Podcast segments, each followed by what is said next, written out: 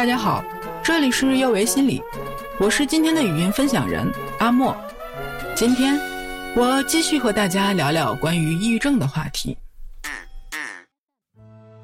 以前看《士兵突击》时，有句台词儿这样说：“人生就是问题叠着问题。”可不是吗？我们的生活真的到处充满了坑，到处都是问题。小美和男朋友大吵了一架，他们的关系要完蛋了。疫情过后，张先生的公司受到了巨大的影响，他面临失业的危机。小林发现自己不小心怀孕了。阿凯的儿子不去上学，天天在家里打游戏。老王和妻子离婚后，发现自己什么家务都不会做。不管你年纪多大，不管你做什么工作，只要我们是人。每天都在接受着各种挑战，处理着各种问题。我们把问题解决的多好，决定了我们的生活能有多好。当问题出现，我们要懂得寻找解决的方法，并且准备采取各种必要的措施来解决。面对问题，防止压力和抑郁的方式是主动出击。主动出击解决问题，不仅会让我们有掌控感，也会让我们的心情好一些。很多有抑郁倾向的人，他们有时也会有一些很典型的特点，比如他会困在问题中，不停的为问题所苦恼，他们苦思冥想，痛苦不堪。但当你问他，那你准备做什么呢？他则一片茫然，他们会说。我不知道，我无能为力，或者我做过尝试了，但是就得不到我想要的结果。有时候，有些事情我们可能真的无能为力，比如亲人的离世。在生死离别这件事上，没有谁说了算。即使再痛苦、再难受，所有的要求和渴望在这个时候都是无法实现的。这是真正的无能为力。面对这种情况，最大的挑战就是接受现实，承认当前的情况超出了我们的控制。很多人以为解决问题就一定是要得到自己想要的结果，其实并不然。实际上，能够接受那些不受我们控制的情况，恰好就是我们进行控制的一种方式。是我们选择了顺其自然。经常在生活中遇到一些家长，他们会很苦恼的说：“我自己遇到问题还抑郁呢，我要怎么去教我的孩子？”我们成年人首先要理解，问题是不可避免的，不管是大还是小，我们的生活总会遇到各种各样的问题，所以我们不能要求孩子。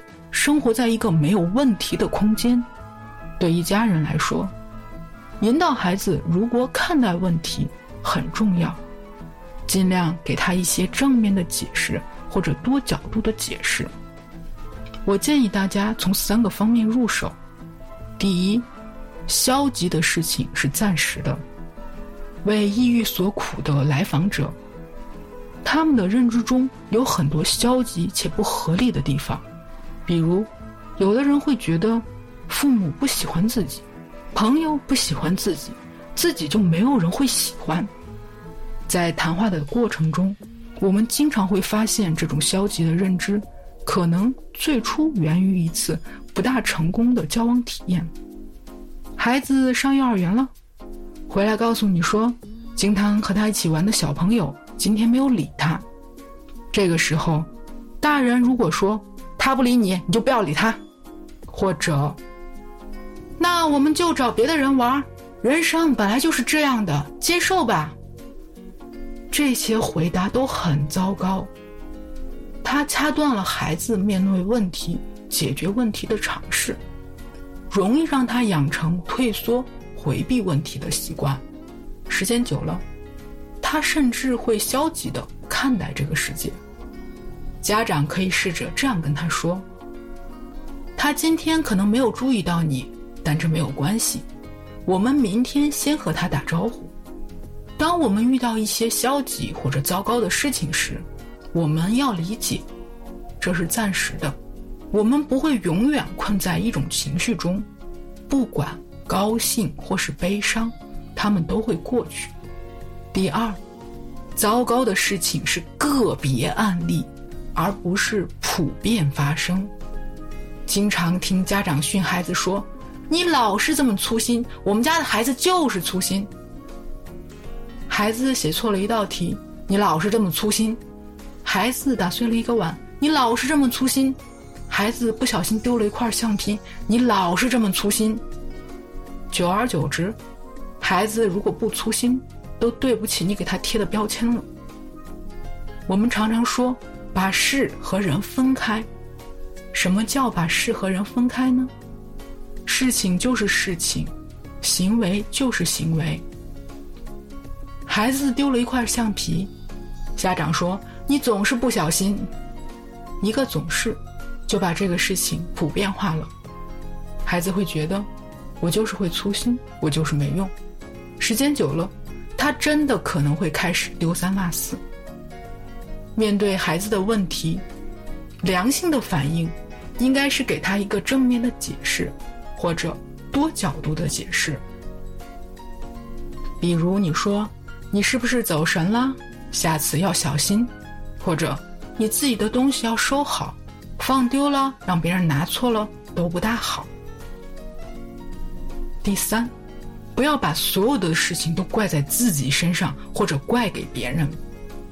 抑郁症被人说是好人得的病，因为很多抑郁症患者会有很强的自罪感，他们经常不管事实如何，只觉得自己这不好那不好，这往往是低自尊在起作用。低自尊会让人对自己产生疑问，会让自己的信心打折。低自尊的人在人际交往中。容易处于劣势，出了问题总先从自己身上找原因，即使不是他的问题，也会怪自己没有事前注意。他们活得小心翼翼、惶恐不安，而那些总把事情都怪罪在别人身上的人，同样也可能是抑郁症患者，因为他们在大多数的时候是用指责、愤怒来掩饰自己的低自尊。他不能接受这个事情必须由自己来承担，一定要把这个责任推出去。他甚至不能面对真实的自己可能没那么完美这个假设，怪自己、怪别人，这两种都不是有效的应对方式，长此以往，会对自己和他人造成伤害。进入青春期的孩子可能会告诉家长。因为自己长得不好看，所以没有朋友。这个时候，他所做的都是单线归因，简单的“因为什么什么，所以什么什么”这样的解释，会导致认知的狭隘。家长可以先和孩子找出他自身的优点，再告诉他，可能是因为别人还没有发现他的好，给自己一点时间去展示。也给别人一点时间去发现。孩子的世界很单纯，大人的反应常常是他们今后面对问题的底调。大人如果每件事都处理得非常严重，他总在接受一些极端的情绪，将来他可能无法分辨事情的严重程度。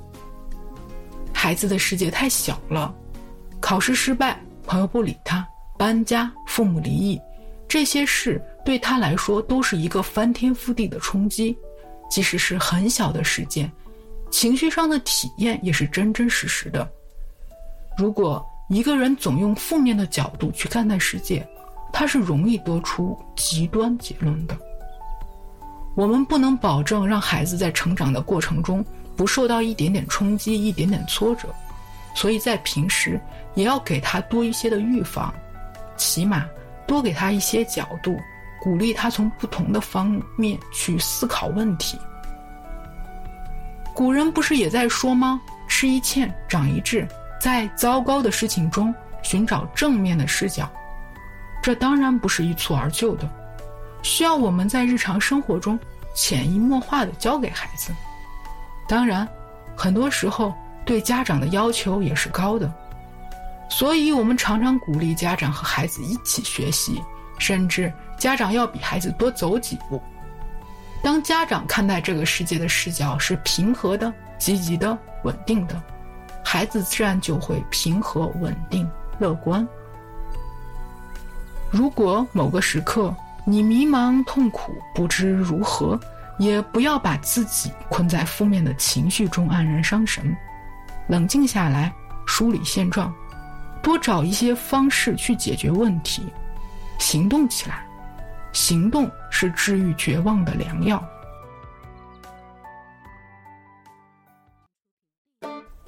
今天的分享就到这里，我是阿莫，也是心理咨询师张倩。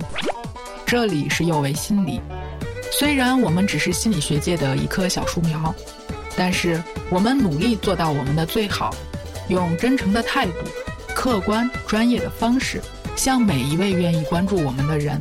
分享一切你想知道，而我们又恰好了解的心理学知识。请记得，不管你在哪里，世界和我陪伴着你。我们下次见。